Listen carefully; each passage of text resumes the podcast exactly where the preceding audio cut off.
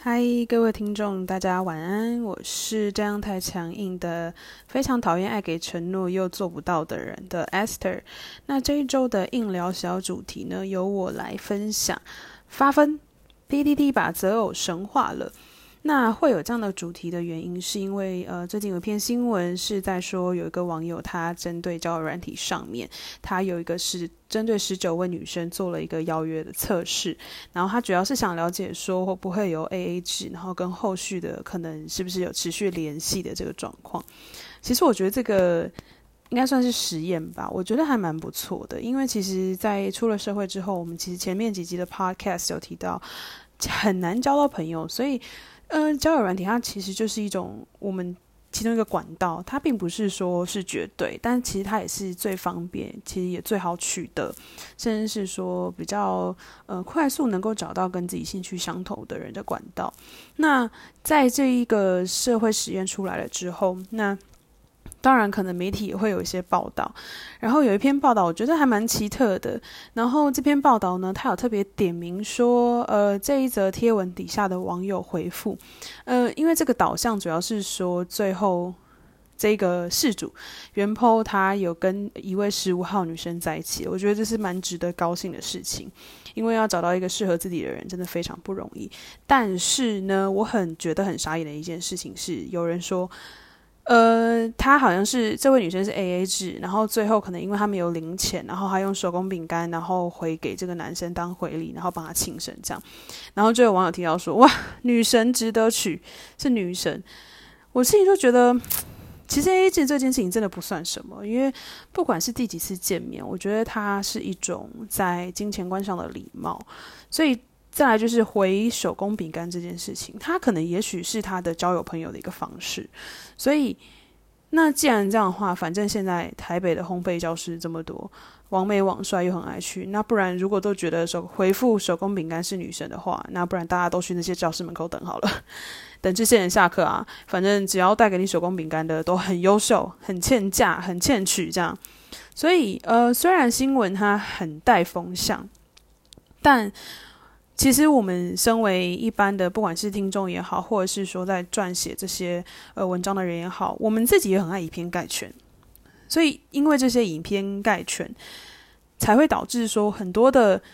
很不悦耳的标签，例如说台女都很鸡白，台南都很废哦，或是呃台女都爱都爱白人，都爱有色人种，都是 CCR，台南都很爱日韩妹什么的。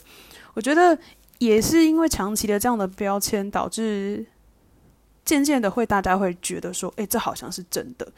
然后或者是说，听别人可能开玩笑，常常在讲讲一讲这件事就变真的了。那也许可能身边真的有一个人，他是跟不一样的呃人种在一起的时候，他反而会被人家放大。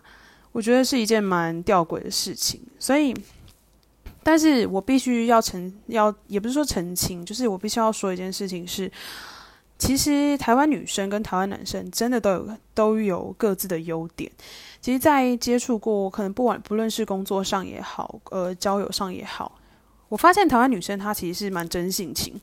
也很温柔的。那其实，在西方国家，女生本来女权主义的意识是比较强的。那在呃，可能女权意识的这个历史，它可能也是比较早一点兴起的。因为在东方的社会里面，我们都是被教导，从以前从古从古至今都是被教导，也许要三从四德。那渐渐的，在女权的呃这个历史中，历史洪流中持续的转化，那可能我们速度没有西方国家这么的快。但当然，现在这这件事情也是被视为非常重要的。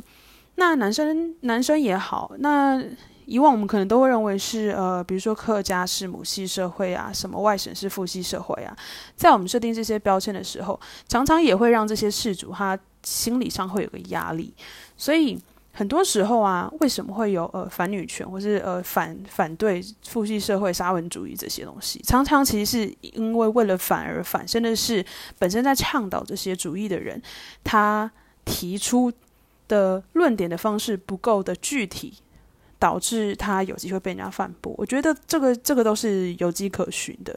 但是我必须要强调的是，台湾女生她其实，在呃整个世界里面来看，我觉得是偏真性情、偏温柔。当然，可能真的击败的还是有啦。那台湾的男生呢？我必须说，以我认识的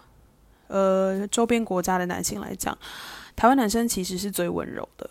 必须这么说。因为日韩的话是真的蛮大男人主义的，那可能。对于一些在工作上啊，或者说生活上啊，他可能觉得这就是你女生要做啊，这就是我们男男人要做啊。那在大陆国家可能更不用说，嗯，他因为他就是呃非常他的地缘非常的辽阔，所以他在一些等于是说男女要平等的这件事情上面，他没有太多的琢磨。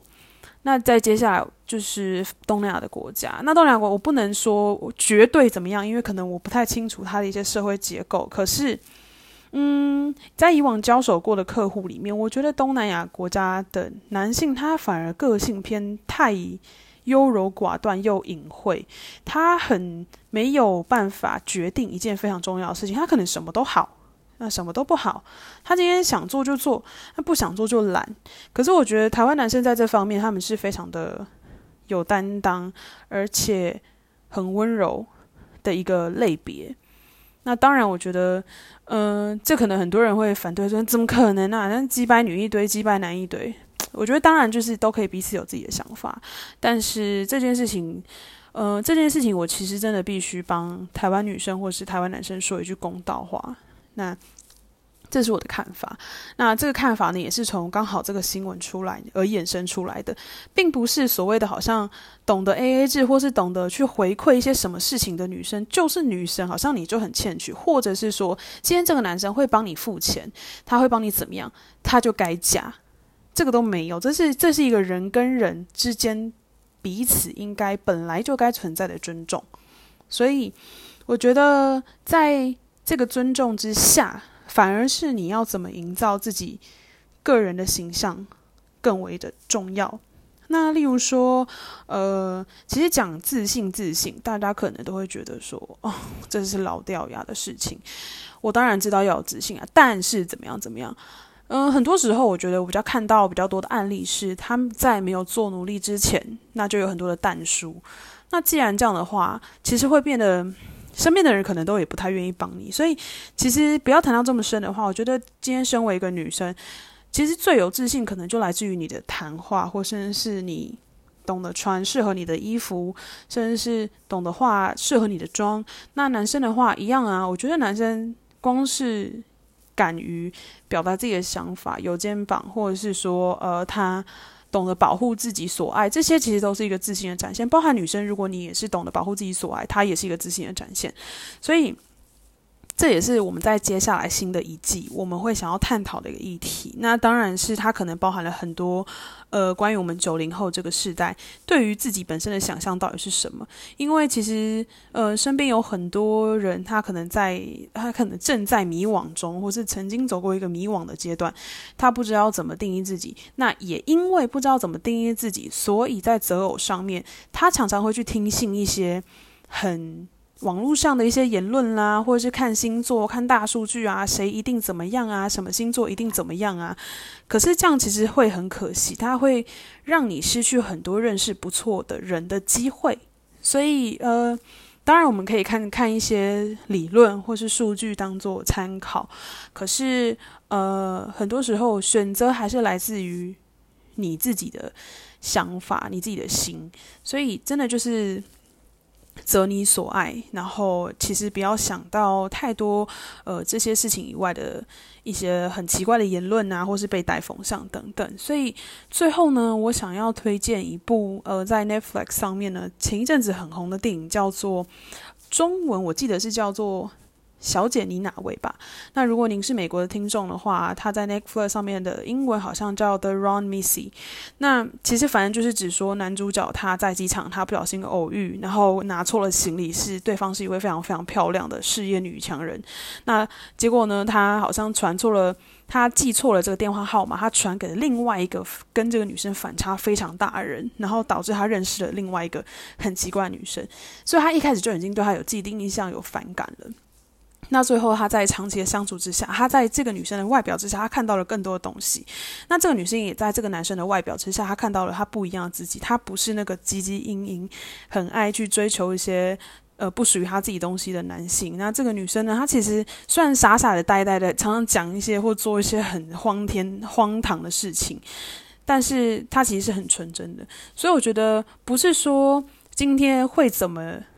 一定有一个标准告诉你说该怎么样选择属于最适合你自己的人，而是你要在这个相处过程中，先给彼此一个机会，然后找到呃属于你、属于你觉得你很棒的 Mister 或是 Mrs. Right。所以今天很感谢大家嗯来收听硬聊，那我是 Esther，我们下次见，晚安，拜拜。